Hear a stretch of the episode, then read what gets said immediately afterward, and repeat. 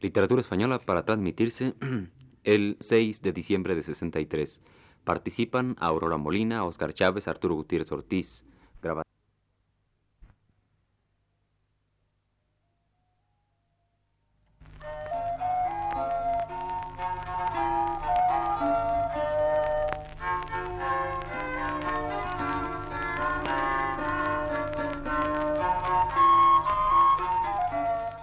Buenas tardes, amable auditorio. Radio Universidad de México presenta Literatura Española, un programa a cargo del profesor Luis Ríos.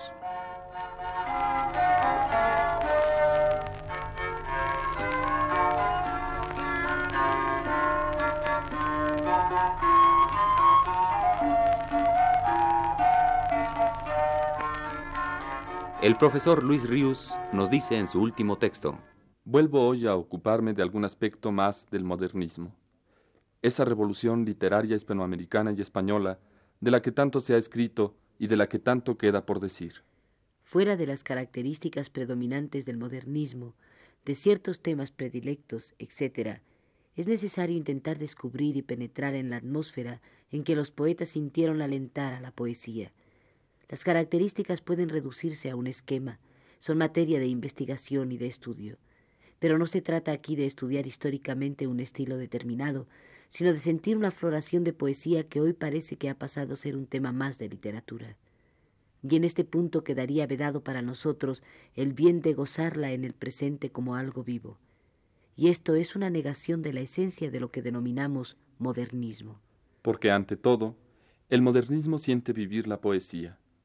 De la naturaleza irracional y de la humana la siente trascender percibe los objetos y el canto que de ellos emana con tanta realidad como los objetos mismos, y más entrañable que la de ellos. Tal vez por eso pretendieron sensualizar la verdad poética hasta hacerla aparente, visible a los ojos del hombre. Pudiera pensarse que en distintas épocas la poesía se ha tomado como materia yerta o como materia viva. En la Edad Media, hasta el siglo XV, la poesía vive y tiene hasta una función que desempeñar en la sociedad.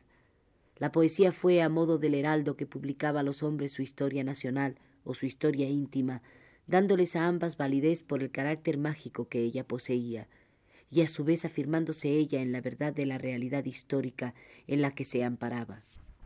La validez del verso, pues la poesía se sentía como algo vivo, estaba supeditada a su vitalidad, de tal manera que el que repetía un poema tenía su arbitrio modificarlo en el momento en que lo notase decrépito, vacío, ya de sentido vital inmediato. Los anacronismos, las interpolaciones antilógicas en algunos poemas medievales no pueden rebajar la calidad de los mismos sino a los ojos de quienes no los lean como poemas. Poéticamente se han salvado por ellos casi siempre. La poesía del neoclasicismo es el ejemplo más claro de cómo algunas veces, en cambio, la poesía se ha moldeado como materia muerta. Es un consuelo y no una necesidad. El poeta acude a ella maestra dulce y antigua, a verter sus quejas o sus ilusiones, para intemoralizarlas, para salvarlas de su individualidad de hombre en donde no tienen salvación, pues el individuo está sujeto a continuas mudanzas y riesgos. La necesidad de percibir la poesía del momento vital no existe para quien sabe consolarse, buscando amparo en un mundo antiguo y perfecto. Los conceptos de espacialidad y de temporalidad referidos a la poesía se afirman con el modernismo, y en consecuencia la poesía vuelve a sentirse viva. No es un ejercicio, sino una vocación.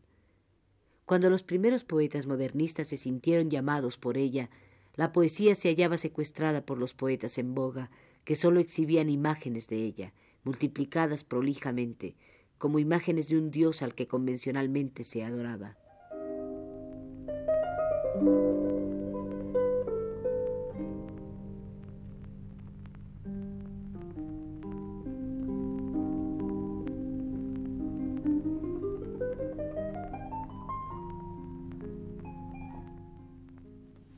Las imágenes sólo representan verdaderamente a la muerte.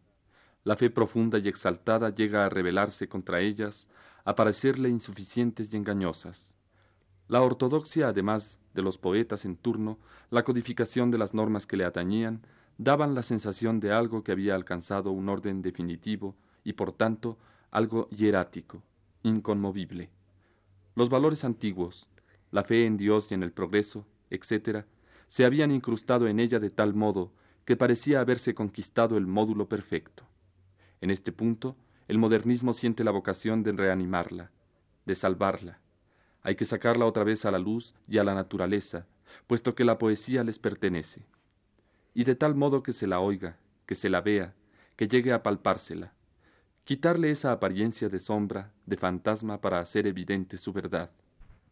Los recursos que emplearon con este fin nos lo revelan claramente. Los ritmos y las rimas tradicionales, infinitamente alternados, combinados y repetidos, habían llegado a crear una desoladora sensación de silencio. Para la sensibilidad del espíritu, la sensación era análoga a la sensación física que tiene el hombre que vive junto a las cataratas del Niágara, como supone Ortega. El caer del agua, siempre a una misma velocidad, con una idéntica sonoridad, ya no lo escucha. No se trató, pues, en un principio para el modernismo, de un recurso con un mero fin retórico, el renovar metros viejos, sino que lo utilizó con fin de que la poesía viviera otra vez en la palabra, para lo cual la palabra ha de ser sonora. Una interrupción inusitada en la caída incesante del agua hace que el oído del hombre advierta su existencia y se vuelva otra vez a contemplarla, y al hacerlo, que torne a sentirla real y pueda compartir con ella un momento siquiera su propia vida.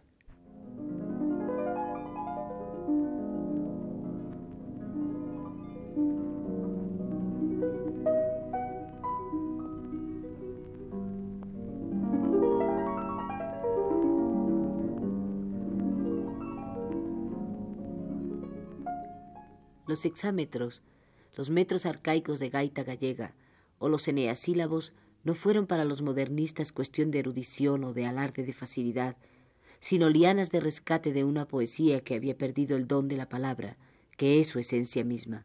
Creo que un buen ejemplo de la eficacia de esta renovación aparentemente formal es el poema Lo Fatal de Rubén Darío. Ningún poema puede nacer de una idea ni de un sentimiento menos originales que éste. Nos transmite el motivo más elemental de reflexión y de angustia del hombre, el misterio de la vida. Y no siendo más que expresar o plantear de nuevo esta duda lo que hace el poeta, su poema nos contagia la emoción primaria de algo sobradamente conocido de todos, como si el ritmo que ocultan las palabras, que marcan los versos, fuesen más que las palabras mismas, el que nos revelase la grandeza del misterio cantado.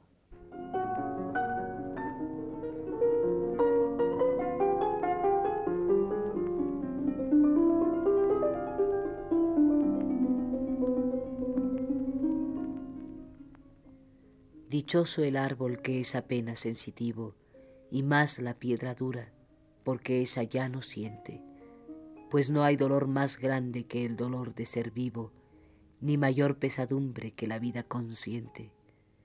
Ser y no saber nada, y ser sin rumbo cierto, y el temor de haber sido, y un futuro terror, y el espanto seguro de estar mañana muerto, y sufrir por la vida, y por la sombra, y por lo que no conocemos y apenas sospechamos, y la carne que tienta con sus frescos racimos, y la tumba que aguarda con sus fúnebres ramos, y no saber a dónde vamos, ni de dónde venimos.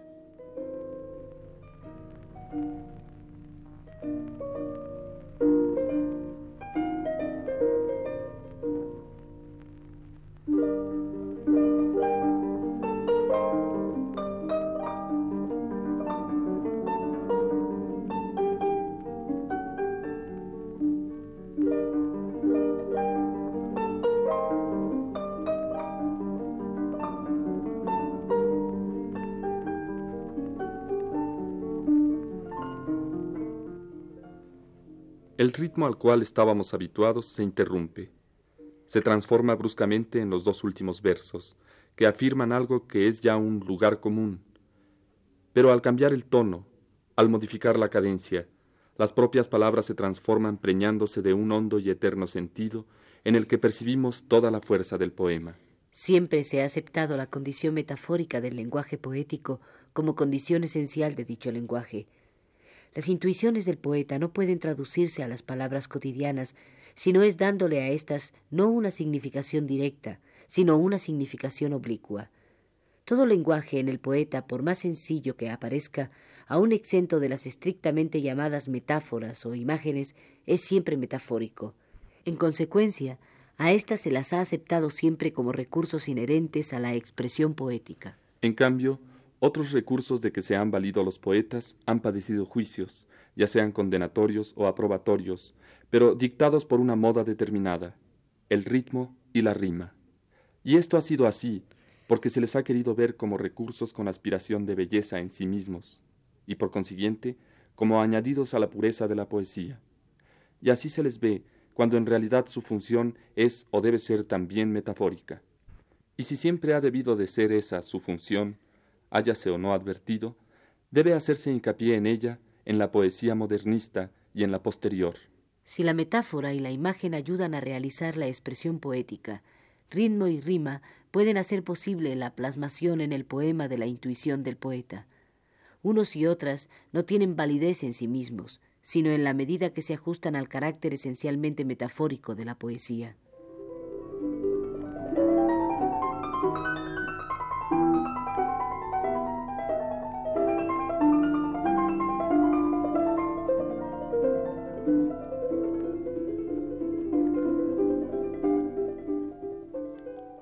Para Antonio Machado, la rima podrá venir a ser la metáfora reveladora de la temporalidad del poema.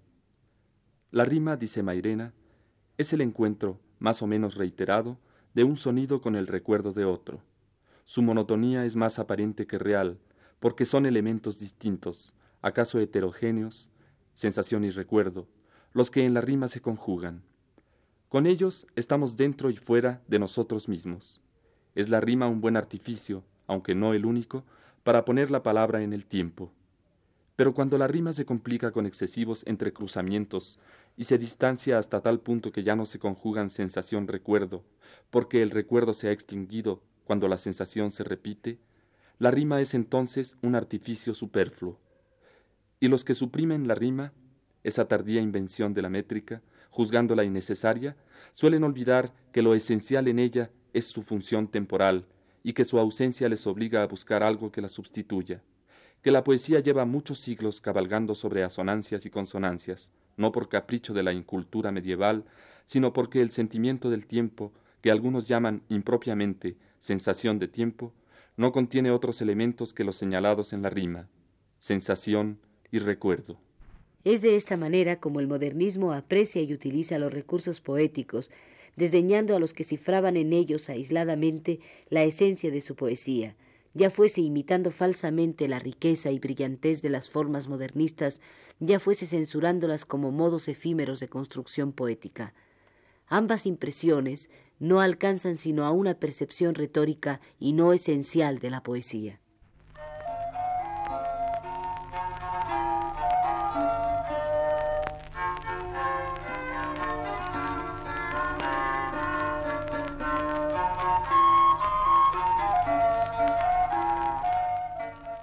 Radio Universidad de México presentó Literatura Española, un programa a cargo del profesor Luis Ríos.